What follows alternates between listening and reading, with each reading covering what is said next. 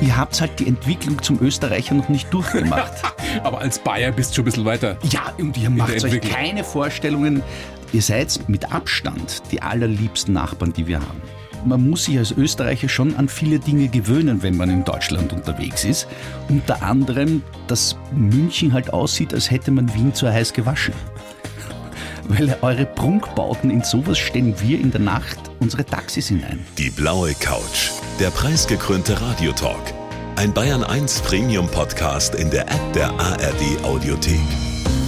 Dort finden Sie zum Beispiel auch mehr Tipps für Ihren Alltag. Mit unserem Nachhaltigkeitspodcast Besser Leben. Und jetzt mehr gute Gespräche. Die blaue Couch auf Bayern 1 mit Thorsten Otto. Robert Palfrade, ich freue mich sehr. Herzlich willkommen auf der blauen Couch. Vielen herzlichen Dank für die Einladung. Du bist der erste Kaiser, der zu Gast ist auf der Couch.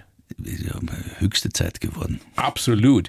Ein sehr mies gelaunter Kaiser als, als Kaiser Robert Heinrich I. im Satireformat Wir sind Kaiser im ORF seit vielen Jahren. Super erfolgreich, monster erfolgreich. Du bist ein Weltstar praktisch in Österreich.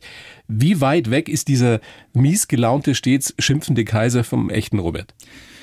Ähm, hoffentlich so weit wie nur irgendwie möglich, weil ich habe versucht, die dümmste, arroganteste, selbstsüchtigste Figur zu kreieren, die jemals im Fernsehen zu sehen war. Und es ist unglaublich gut gelungen. Ja, vielen Dank. Aber irgendwo musst du das doch herholen. Jetzt sag nicht, ich bin ja Schauspieler. Nein, ich bin kein Schauspieler. Ich verstehe mich ja nicht als Schauspieler. Ich bin ja Kabarettist. Du hast es auch nicht gelernt, ne? Du bist kein gelernter Nein. Schauspieler. Nein, also das merkt man ja auch, finde ich, dass ich kein gelernter Schauspieler bin. Nein, ähm, ich habe mir das selber beigebracht, ja. Und habe hab zum Glück Leute gehabt wie die Ernie Mangold oder den Niki Ofzarek, mit denen ich arbeiten durfte und die haben mich ganz zärtlich an der Hand genommen und Plätze geführt, die ich nicht gekannt habe. Und die du selber vielleicht auch nicht für möglich gehalten hättest. Das ist auf jeden Fall richtig.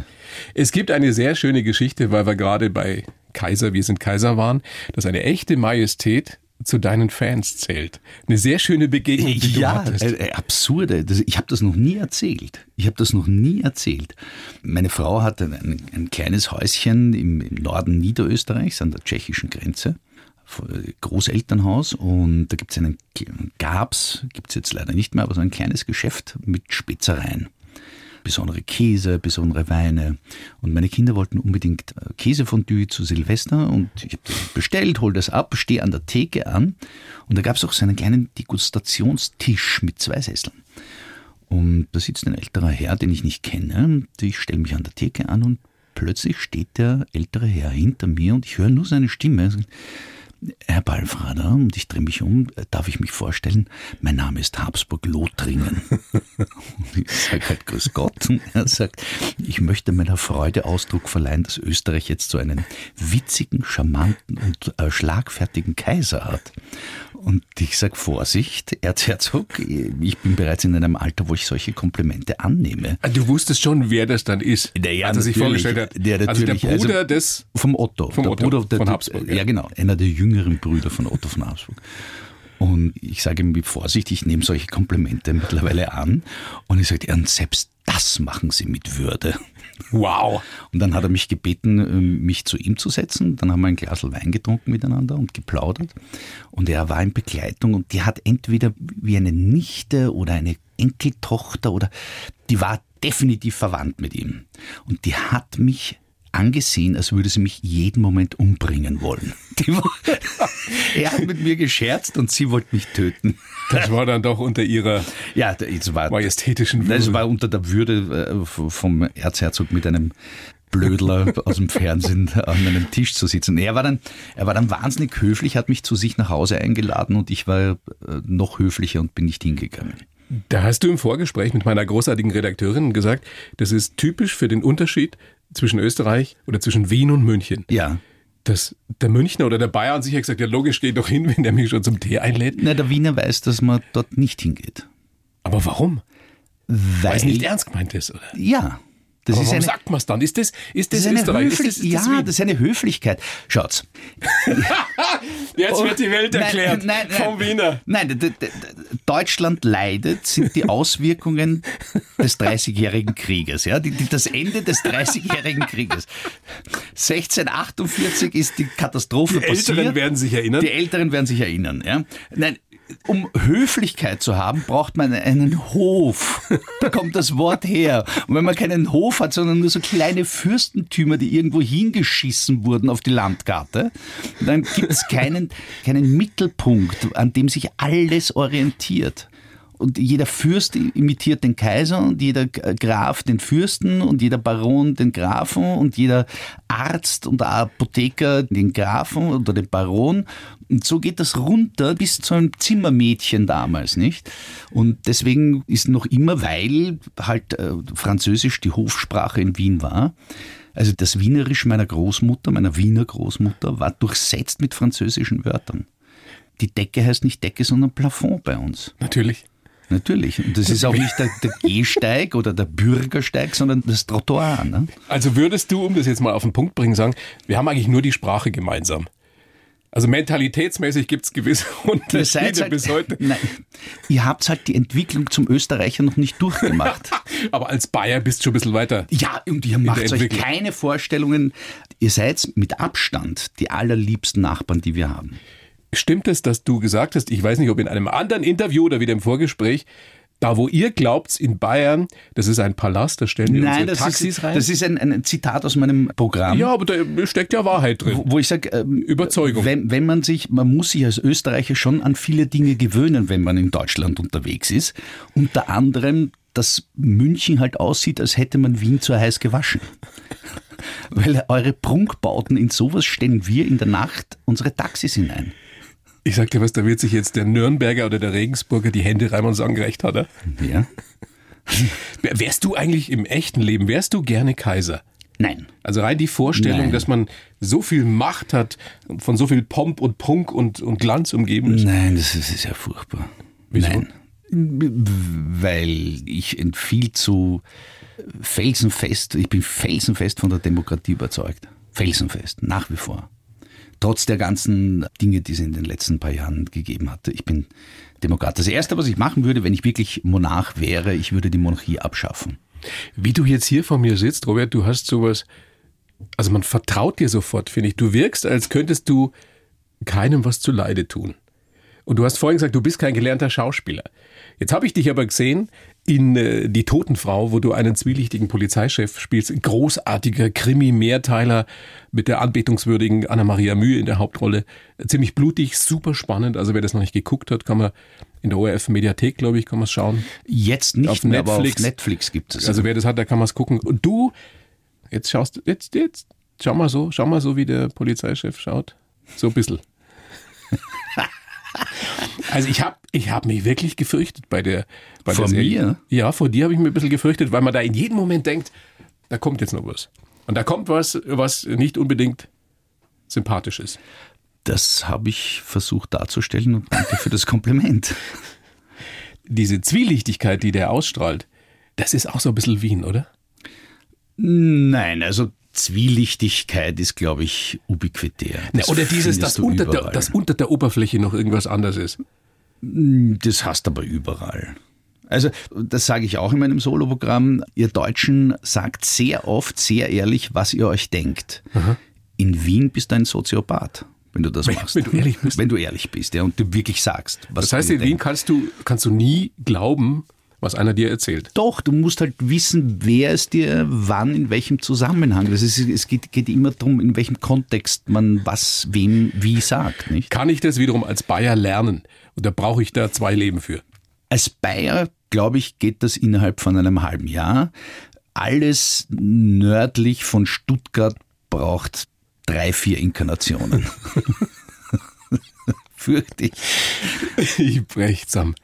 Magst du das eigentlich, wenn du so wie hier jetzt in der Talkshow sitzt und von dir erzählen sollst? Nein. Also nein, sobald es nein. wirklich persönlich Nein, wird? nein, da bin ich bei Oskar Werner. Oskar Werner hat gesagt, natürlich, na freilich, glaube ich, hat er sogar gesagt, freilich sollte ein Schauspieler berühmt sein, aber unbekannt. Und insofern gebe ich jetzt eh viel zu viel von mir her. Also bist du sowas, wie man früher gesagt hätte, eine männliche Diva? Nein. Diese Hollywood-Diven hatten ja sowas Unnahbares. Die waren stets von einem Geheimnis umwittert. Nein, das, nein. Das Nein, geht doch bei dir gar nicht. Du bist, ja, du bist ja in Österreich, speziell in Wien, bist ja ein Weltstar. Nee, aber das will ich ja auch gar nicht. Ja, aber du bist es. Nein. Na, bitte. Was ist, wenn du in Wien auf ja, die Straße schon, gehst? aber das, die Leute, die, die behandeln mich mit. Also unangenehm war es am Anfang. Als wir sind Kaiser so richtig als, als der wirklich durch populär die Decke wurde. Ja, also und das war nach. Ich habe nach der zweiten Staffel geglaubt, das braucht jetzt eh keiner mehr. Ich höre auf damit. Äh, schauen wir, was wir sonst noch zusammenbringen. Und äh, dann der Programmdirektor des ORF, nein, um Gottes Willen, verrückt und das ist so, erfol- wir brauchen eine dritte Staffel. Und dann habe ich gesagt, also gut, dann mache ich die dritte halt auch noch. Und dann ist das wirklich durch die Decke gegangen. Und da war ich eine Zeit lang wirklich ubiquitär. Das war auf jeder Zeitung, auf jeder Zeitschrift ein Foto von mir. Und das war, War, war das nur komisch für dich oder hast nein, du es auch, war unangenehm. Hast du auch gedacht? Richtig, Also eigentlich bin ich doch ein ganz cooler Typ. Nein, überhaupt nicht. Es war das Gegenteil, weil ich, ich bin im Wirtshaus gesessen, wie immer, und am Nebentisch haben sie mitzählt, wie viel Bier ich trinke. Und ich habe dann irgendwann einmal gesagt, du, das geht den Wirten was an, das geht mich was an, aber du schau auf dein eigenes Bier, lass mich in Ruhe, Trottel. Ernsthaft. Hat es dazu geführt, dass du eine Zeit lang dann gar nicht mehr raus bist? Naja, sagen wir so, ich, ich habe dann wirklich geschaut, wo ich hingehe und wann. Das war wirklich unangenehm. Hast du dich auch verkleidet? Also Nein, das, die das Kappe auf Mit der Nase? Ah, bitte. Das ist auch sowas, also da können wir ja nachher Ja, ein bisschen kein- Du hast nein, doch keine riesen Nase. Du- Ich Deine Nase. dich gleich zusammen, du hast eine, bitte, schau mal, schau, schau in die Regie. Veronika, großartige Redakteurin in der Regie. Hat er eine besonders große Nase, der Robert? Na, Madonna. Eine markante Nase. So Ja. ein bisschen äh, griechisch, Nein, ich bin Rätoromane, insofern ist es äh, wurströmisch. Griechisch-römisch. Etruskisch-Keltisch.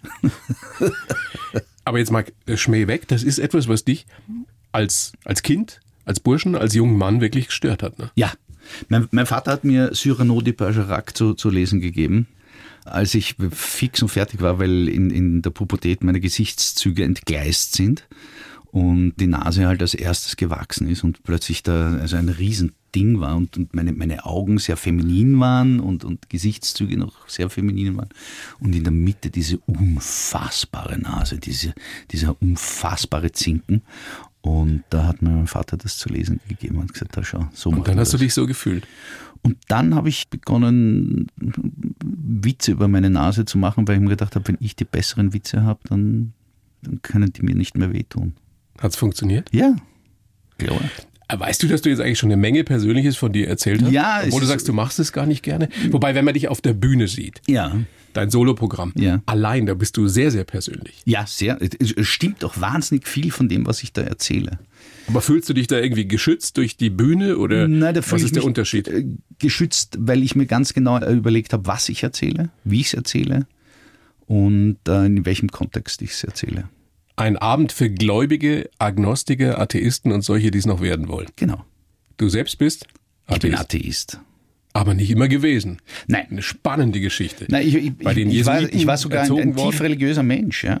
Ich war ein tief religiöser Mensch. Also bis ich dann drüber nachgedacht habe, dann nicht mehr. Wobei Atheisten auch nicht immer per se die besseren Menschen sind. Das mache ich auch zum Thema. Das ma- Nur sie, sie haben halt weniger Vorstellungen, Wahnvorstellungen, finde ich. Du sagst ja auch, und da wird's dann schon, finde ich, heftig, du sagst, ähm, das ist die größte Bedrohung der Menschheit, die Religion an Erdöl, sich. Erd, Erdöl äh, und äh, Religion, ja. Was sagst du den äh, zahllosen Gläubigen, die es ja immer noch gibt, die sagen, der Glaube ist aber auch meine Rettung gewesen? Oder Ja, ab, ab, dann glaub, glaub, ich, ich will niemanden seinen Glauben nehmen. Aber wenn es so nur eine ein Problem- Riesenbedrohung ist? Ja, das Problem ist nur, dass die Deutungshoheit halt immer überantwortet wird jemandem, nicht?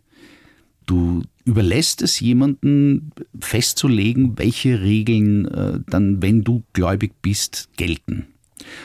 Und diese Regeln betreffen dann halt nicht nur die betreffende Person, sondern ihr gesamtes soziales Umfeld und im schlimmsten Fall die ganze Gesellschaft. Also wenn es keine Religion gäbe, Ja, wären wir besser dran auf der Welt? definitiv. Und dann? Naja, dann müssten wir uns halt zusammenraufen. Nicht? Da müssen Glaubst du, das würde besser funktionieren? Ja, natürlich. Schau, stell dir mal vor, du bist ähm, streng religiös, Elternteil eines Sohnes, der mit 17, 18 draufkommt, dass er homosexuell ist. Jetzt sagt dir dein Glaube aber, dass äh, Homosexualität eine furchtbare Sünde ist.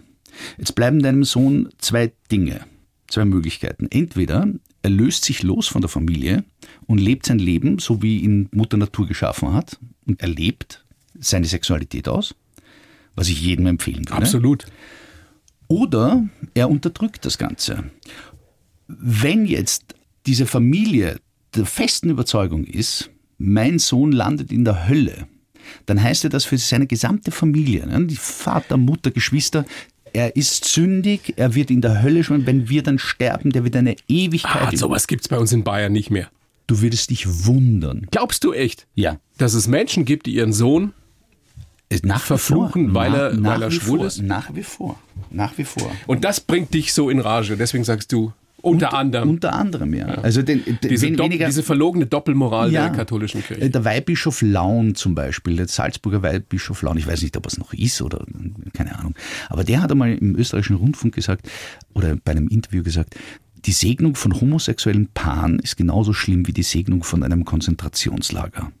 Das ist ein, ein das- belegtes Zitat Ja, und das muss dir mal einfallen. eines Weihbischofs oder Ja. ehemaligen Und Weihbischofs. das muss dir einfallen, da musst du drüber nachgedacht haben und dann musst du sagen auch noch. Weißt du, Ja, das ist die Sache mit dem Bodenpersonal, weißt du, über das Jesus mit Sicherheit nicht sehr glücklich wäre. da ist auch ein bisschen, da solltet ihr alle diese heiligen Schriften ein bisschen besser lesen. Ich habe es gemacht. Du hast dich wirklich intensiv damit beschäftigt. Ja, nat- natürlich. Ich war in einem äh, römisch-katholischen Privat. Bei den Jesuiten aufgewachsen. Ja, bei den Jesuiten. Also es hat bei dir dazu geführt, dass du damit nichts mehr am Hut hast. Und natürlich auch jede Menge philosophierst darüber in deinem großartigen Programm allein. Was man sehen kann, wieder am 24. April im Lustspielhaus in München Ja, und am 3. Juni in Scherding, welches bei Passau liegt. richtig. Ja, schau, ich will ja niemandem seinen Glauben nehmen. Ich kann das ja auch gar nicht. Ich will es auch gar nicht. Aber ich gebe den Leuten ein paar Sachen zum Nachdenken mit. Nachdenken schadet selten. Ja. Es Und wenn man aus dem Kabarett rausgehen kann und sagen kann, jetzt habe ich mich nicht nur gut unterhalten gefühlt, sondern auch noch, wurde auch noch zum Nachdenken angeregt, dann ist das großartig. ja, dann habe ich gewonnen. Dann habe ich gewonnen. Darum geht's dir. ja, die Leute anzuregen? Ja, schon. Also sonst wäre es ja Comedy, nicht? Machst du diesen Unterschied noch? Ja. Das ist aber deutsch. Das ist wie dieser Unterschied zwischen Nein. U und E. Nein. Wo ist Comedy, wo hört Comedy auf, wo fängt Kabarett an? Also Nein, also gerade im englischen Sprachraum Komödianten, die ich als Kabarettisten bezeichnen würde, im wortursprünglichen Sinne. der größte von allen, sag selbst. Im Augenblick Ja. Ricky Gervais. Absolut, ich wusste, dass Ricky du das Gervais. sagst. Ricky wer, Gervais. liebe Bayern 1 Hörerinnen und Hörer, wer den noch nicht kennt, ihr müsst es gucken, ihr könnt auf sämtlichen Portalen, überall findet man Ricky Gervais, das ist der, der die Oscars und die Golden Globes mit seiner Oscars hat er noch nicht moderiert, aber macht aber, macht noch, Macht er? macht, wirst du sehen, kommt noch und die Golden Globes mehrfach schon aufgemischt hat, der Ja. die ganzen Hollywood-Stars da eingetütet hat, dass die keinen keinen Spaß hatten. Also der, Dabei ein großer Menschenfreund. ja, ist er. Und ein Atheist. Ja, der ist mit dem Atheist. Ja, Ja. ist er. Ich weiß nicht, ob das so ein Der Unterschied hat, einen, macht. der hat einen großartigen Gedanken gehabt. Er hat mit Stephen Colbert damals in der Show war er zu Gast und Stephen Colbert ist Katholik und tiefgläubiger Mensch. Und er hat gesagt, Einer der bekanntesten äh, Talkshow-Moderatoren ja, in, Amerika. in Amerika. ja. Und da hat er gesagt, schau mal her, wenn sämtliche wissenschaftlichen Bücher und sämtliche heiligen Bücher vernichtet werden würden und das, das Wissen darüber komplett verloren ginge, in ein paar tausend Jahren würden die wissenschaftlichen Bücher wieder genauso ausschauen, wie sie heute ausschauen, weil die Tests und die Resultate und die Experimente alle den gleichen Verlauf nehmen würden. Also würden wir über die Gravitation, äh, über das Licht, alles wäre das Gleiche, nicht? Die heiligen Bücher würden komplett anders ausschauen. Weil sie halt von Menschen gemacht sind, nicht? Weil sonst würde es ja nicht so viele. Äh, ich bin jetzt auf, auf meiner Facebook-Seite, hat mir eine äh, geschrieben, dass es ihr wahnsinnig leid tut, dass ich dem Teufel auf den Leim gegangen bin und dass ich in der Hölle schmoren werde und dass Gott mich segnen soll. Und ich sagte, ja, hätte ich gerne gewusst, welcher? Thor, Apollo, Zeus, welcher? Nicht? Und das hat auch Ricky Gervais gesagt, auch ein kluger Satz. Es hat circa 3000 Götter gegeben, die dokumentiert sind, nicht? An die wir Menschen irgendwann einmal geglaubt haben in unserer Geschichte. Wenn du ein tiefgläubiger Katholik bist, glaubst du, dass 2999 dieser Götter natürlich vollkommener Schwachsinn sind, vollkommener Unsinn sind. Ich glaube halt nur, dass es einen mehr. Also ich glaube halt, dass 3000. Wir sind nicht so weit voneinander entfernt.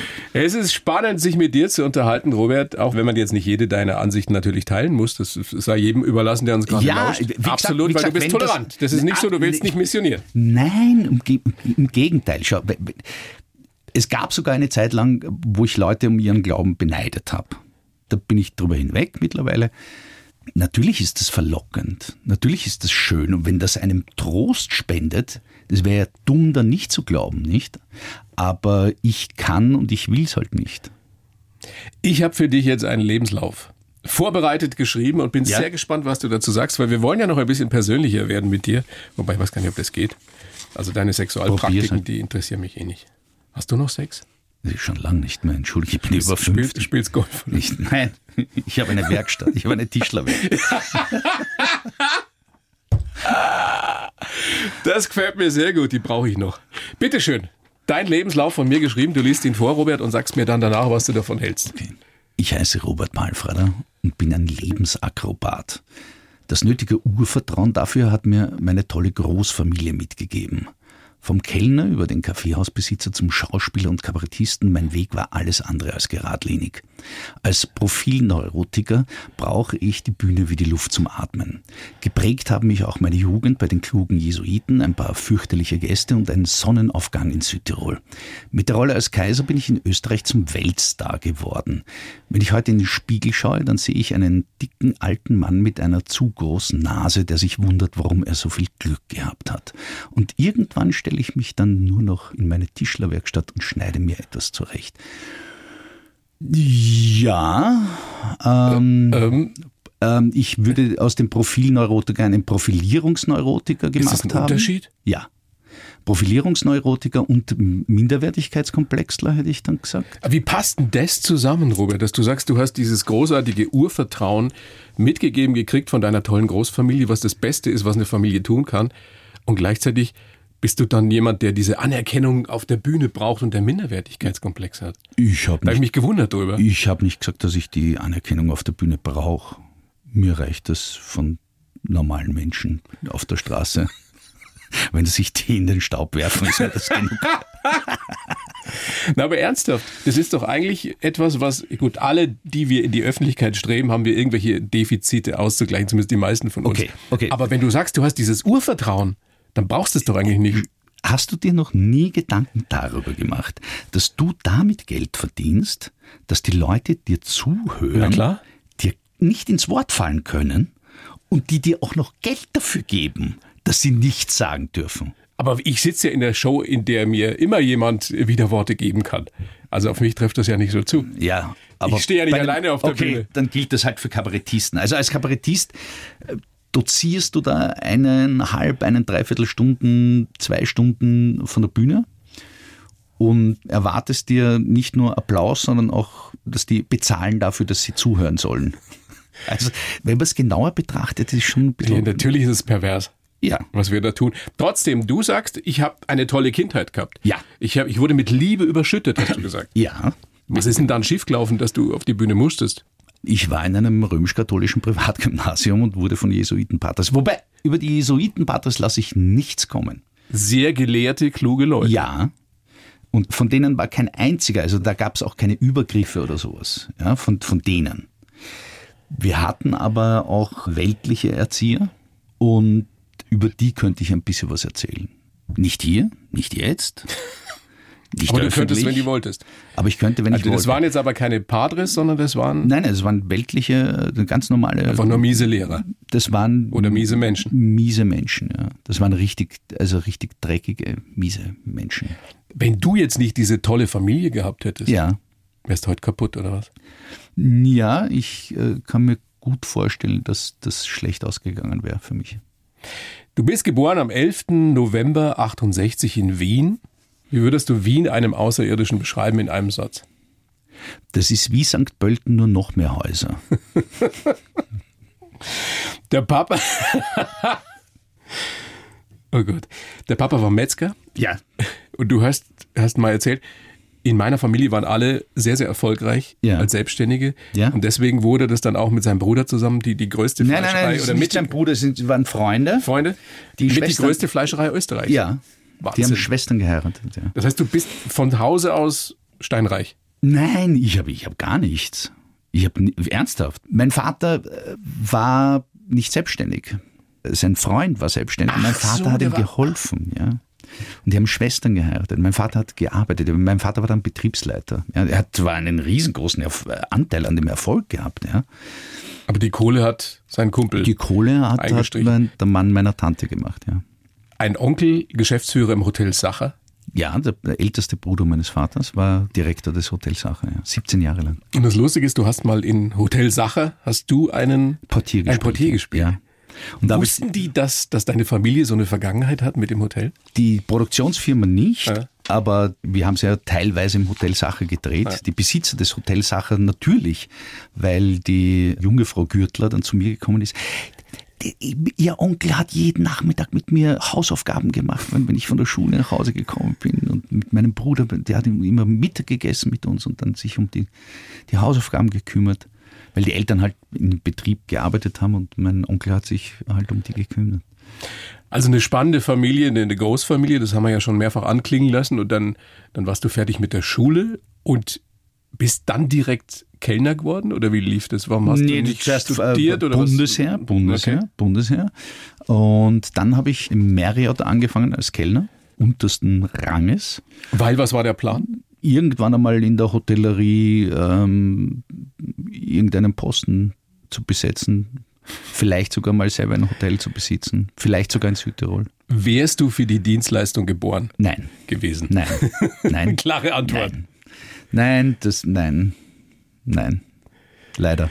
Und das habe ich zum ja. Glück früh genug kapiert. Aber es hat schon lange gedauert, bis du auf, den künstlerischen Weg gekommen bist. Du hast ja, Ja. zwischendrin auch mal ein Kaffeehaus gehabt. Ja, ich war kurz vor meinem 23. Geburtstag habe ich ein Kaffeehaus gekauft. Boah, so jung warst du. Ja, äh, im achten Bezirk, in der Strotzigasse 47, im achten Bezirk. Und das habe ich zweieinhalb Jahre besessen. Ja. Jetzt hat man in so einem gastronomischen Betrieb nicht nur freundliche, nette Menschen, Nein, sondern auch das ein oder andere Arschloch. Kann man das so auf den Punkt bringen? ich möchte Max Gold an dieser äh, Stelle zitieren. Ich bewundere jeden Tag aufs Neue die Vielfalt, mit der Mutter Natur ihre Inkompetenz unter Beweis stellt. Und das ist einer der Gründe, warum ich, also größte Hochachtung vor diesem tollen Beruf habe. Ich hätte das niemals machen können, weil ich, wenn da Leute sind, die unfreundlich sind, die unhöflich sind, respektlos, ich hätte die einfach rausgeschmissen und wäre wahrscheinlich nach kürzester ja, Zeit siehst du, und pleite ich gewesen. habe ich es anders gemacht. Ich habe ähm, schräg gegenüber gab es eine, eine schlagende Verbindung, eine Burschenschaft. Und die waren bei uns nicht gerne gesehen. Ja? Die haben dann aber gebeten, ja, komm jetzt, sei nicht so und wir sind ja gar nicht so schlimm und wir sind keine Nazis. Und, und ich habe die vertrieben, indem ich äh, sie bedient habe und dann gesagt habe, so, das würde jetzt ausmachen, so und so viel Schilling, aber dir muss ich leider Gottes 10% Arschlochaufschlag verrechnen. Hast du ernsthaft Ja, gesagt? natürlich. Hast du keinen Schiss gehabt, dass du dann Ärger mit denen kriegst oder dass die Nein, dann was weiß ich was tun? nein, Und ist auch nichts passiert. nein. Einmal ist einer Auszug, der hat mich dann gewürgt und gegen die Wand gedrückt, aber dann ist meine Frau gekommen und hat ihm den, den Stöckel von ihren Schuhen in den Oberschenkel gerammt und dann war es vorbei. Nein, es war, es war nichts, nein. Nein, ich habe keine Angst. Ich habe keine Angst. Nee. Nein. Aber trotzdem hast du relativ, relativ schnell dann doch gemerkt, dass es nicht deins ist. Und es gibt diesen legendären Südtirol-Ausflug, wo du deine Tante besucht hast und deine Tante hat dir wohl geraten, dass du eine Nachttour machst Ja, und hast dann diesen ominösen Sonnenaufgang erlebt. am Seekofel, ja. Und was ist da passiert? Das war bevor ich das, lustigerweise bevor ich das Lokal gehabt habe. das- das, war, das war, als ich beschlossen habe, im, im Marriott zu kündigen.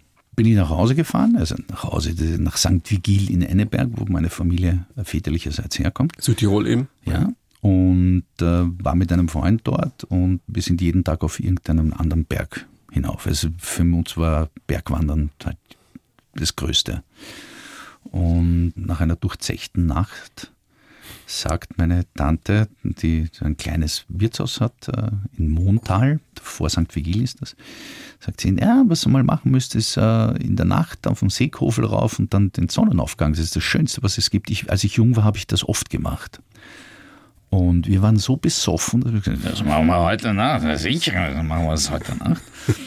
Und sind nach nur zwei Stunden Schlaf äh, dann auf den Seekofel rauf. Also wie wir dann oben waren, waren wir wieder nüchtern, weil das ist irre gewesen. Das ist vollkommen vertrottelt, was wir da gemacht haben.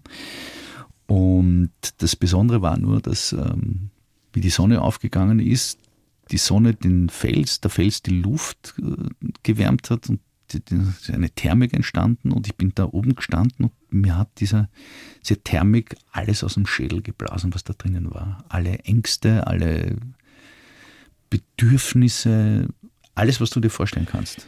Seit diesem Moment hast du keine Angst mehr.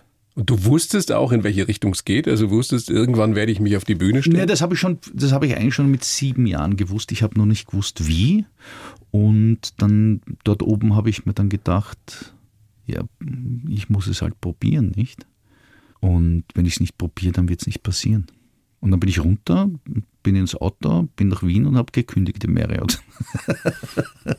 Ja, so war das. Und der Rest ist Geschichte. Ich meine, du hast dich wirklich äh, hochgearbeitet da beim ORF. Du hast alles Mögliche probiert, um zu moderieren, um, um Redakteur zu werden. Alles, ja. Und wir sind Kaiser war wie ein Sechser mit Zusatzzahl im Lotto für dich. Ja, das oder? ist richtig, ja. Das ist richtig. Hast du dir manchmal überlegt, wenn das nicht gekommen wäre? Also wie du heute dastehen würdest? Würde mir was anderes eingefallen ja. sein. Irgendwas wäre passiert. Wolltest du berühmt werden? Reich das werden? ist das Lustige. Das Lustige ist, das hat mich am wenigsten interessiert. Das berühmt werden. Das Einzige, was, was, was mir wichtig ist, ist, dass ich von dem, was ich mache, leben kann. Dass ich meine Familie ernähren kann, dass ein Essen am Tisch steht und dass äh, die Hütten warm ist. Sonst ist mir alles wurscht. Ernsthaft. Mich interessiert Besitz. Interessiert mich null. Null. Aber was ist der Grund, warum du es tust? Wir haben ja vorhin schon über diese Profilierung... Weil es mir wahnsinnig, wahnsinnig Spaß macht. Es macht was macht dir Spaß? Also, dass, dass, die Leute dann applaudieren, dass die Quote die, hoch ist im Fernsehen, die, was? Die, die, die, Leute zum Lachen zu bringen, die Leute zum Nachdenken zu bringen, das ist alles. Ich liebe meinen Job.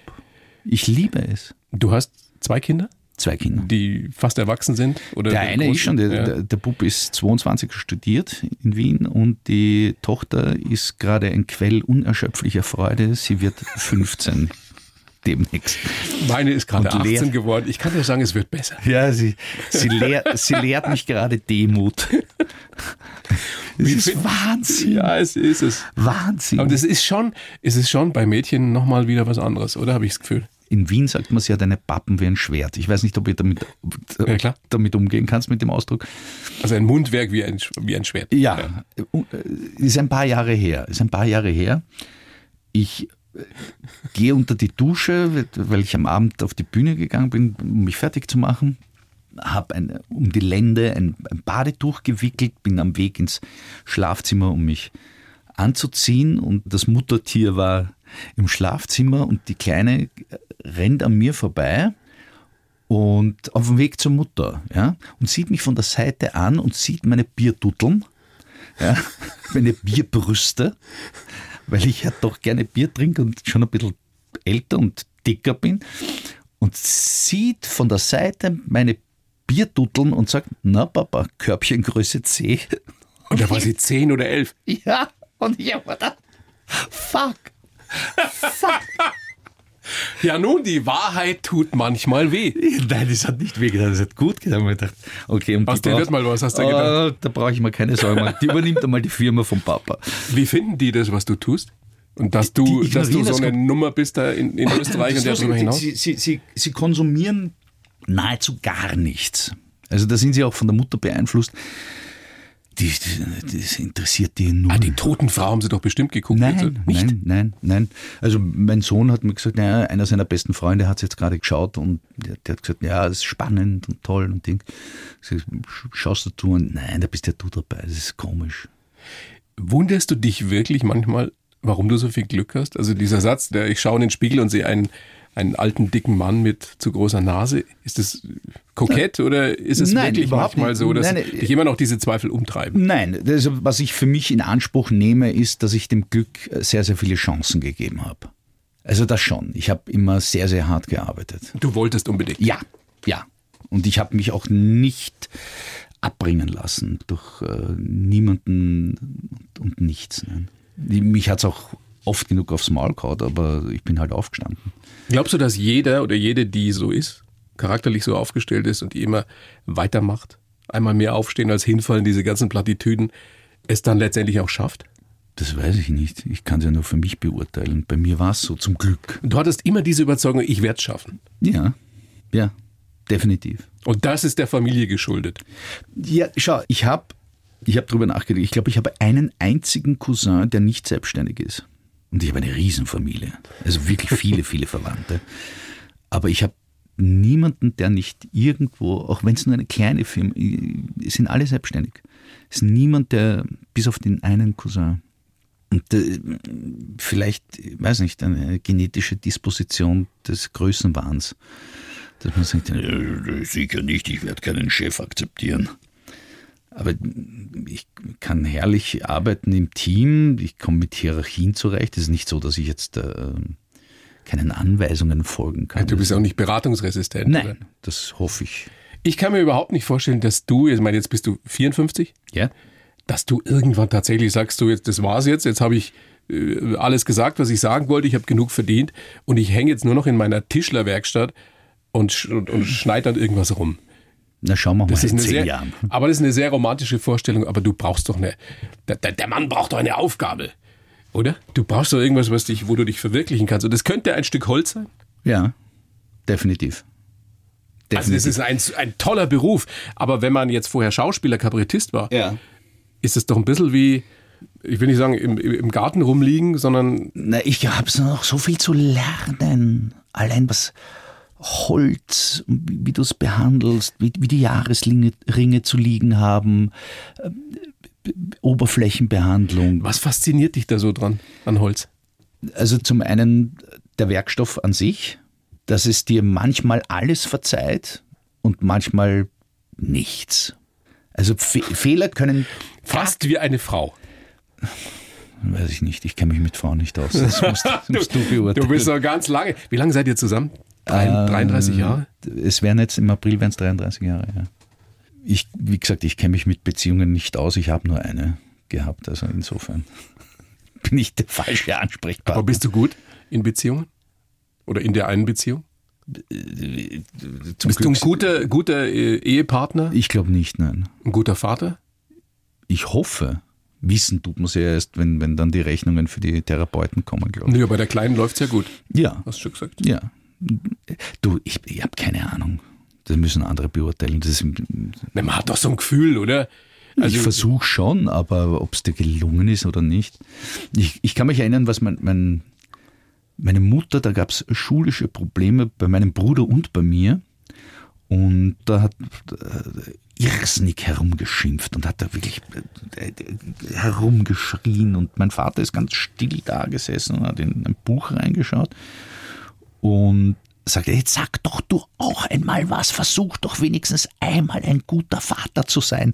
Mein Vater hat gesagt, ich will kein guter, ich möchte ein beliebter Vater sein. Und so bist du auch ein bisschen. ja, ich, ja, schon. Das macht dich noch sympathischer. Robert, großes Vergnügen, dass du da bist. Ich sage sehr gerne nochmal, dass du am 24. April im Lustspielhaus in München bist. Da bist du am, ich habe schon wieder vergessen, wann es? Am 2.6., am 3.6. in Scherding bei Passau. Da weißt du so, so viel mehr wie ich. Ja, ich hätte zum Beispiel dritter, sechster Scherding hätte ich zum Beispiel gar nicht gewusst. Ja, das ist doch toll, dass wir hier extra nochmal nachgeschaut haben. Und die Totenfrau kann man schauen auf Netflix. Ja. Ein Mehrteiler, in dem du eben diesen zwielichtigen Polizisten spielst. Und was kann man, wir sind Kaiser, wann gibt's das wieder? Im Februar jetzt eh auch bald einmal, irgendwann einmal, ich weiß nicht wann. Gibt es eigentlich noch Menschen bei uns in Bayern, die das nicht kennen? Das ist hier schon auch super populär, oder? Veronika, frage in die Regie, weißt du das? Wir sind Kaiser. Also wer heimlich ORF schaut, ist, ist das noch so? Muss man das heimlich schauen? Na, das hat doch, hast du überall. Ich kenne mich nicht aus. Also ich, ich, ich selber schaue mich Also nicht. wir sind Kaiser auf jeden Fall schauen. Also Großartige ich, ich, ich, ich, weiß, ich weiß schon, dass, dass es ähm, in, in Bayern doch einige Leute gibt, die das kennen. Einige. Ja, wirklich. Weil ich habe zum Beispiel äh, mein, mein Kabarettprogramm in Salzburg, ich glaube, zwei oder dreimal gespielt und äh, in München habe ich es öfter gespielt, also in Bayern überhaupt, habe ich es weitaus Ja, öfter Salzburg gespielt. ist ja fast Bayern. Ja, eigentlich schon. War, war länger bei Bayern als bei Österreich bis jetzt. Also jetzt ist es noch länger bei Bayern gewesen. Und die Wiener mag doch sowieso keiner in Österreich, oder? Ja, nicht einmal die Wiener. Wobei Ich, finde, das ist ich- eine großartige Stadt. Ist Also, es, ja. also jetzt, jetzt wirklich sind wir unter uns. Das ist eine echte Weltstadt. Wien. gewesen. gewesen. Jetzt, jetzt kommt, Und man, man, man merkt's- doch nicht nein, kaputt. Ernsthaft, man merkt's noch, man merkt's noch, bei, bei gewissen Dingen merkt man es noch. Nicht bei allem, aber bei gewissen Dingen merkt man es noch, dass es eine Weltstadt war. Das, das schon. Letzte Frage, ich weiß nicht, ob du sie beantworten willst oder kannst. Wenn ich wirklich, wirklich ein richtig gutes Schnitzel essen gehen will, Ja. wo gehe ich hin in Wien? Da gibt's einen Wirten auf der Linzer Straße im 14. Wiener Gemeindebezirk zum Hermann Prelisauer.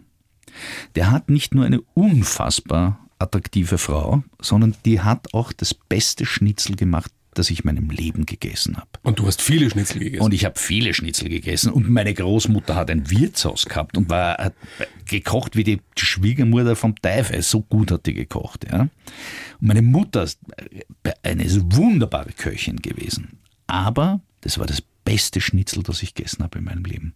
Hermann Brillisauer. Lustigerweise der fünfte Hermann Brillisauer hintereinander.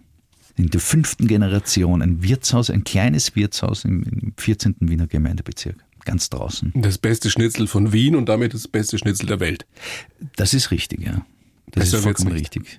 Jetzt läuft mir das Wasser im Mund zusammen. Robert, an dieser Stelle müssen wir leider, leider aufhören. Ja, dann, Gehen wir Schnitzel essen. ja sicher nicht.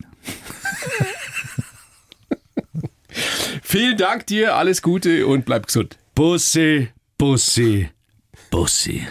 Gott segne euch. Baba. Hallo, ich bin Viktoria Michalzack, arbeite als Journalistin und tauche mit euch ab. Im neuen Tagesschau-Podcast 11KM beleuchte ich gemeinsam mit ReporterInnen aus der ganzen ARD täglich ein Thema in aller Tiefe. Egal ob aus Politik, Wirtschaft, Kultur oder Sport, wir nehmen euch mit ins Geschehen und liefern euch neue Perspektiven. Hört rein und abonniert uns. Wir freuen uns auf euch. Jeden Montag bis Freitag in der ARD Audiothek. 11KM, der Tagesschau-Podcast. Die Bayern 1 Premium Podcasts. Zu jeder Zeit, an jedem Ort. In der App der ARD Audiothek und auf bayern1.de. Bayern 1 gehört ins Leben.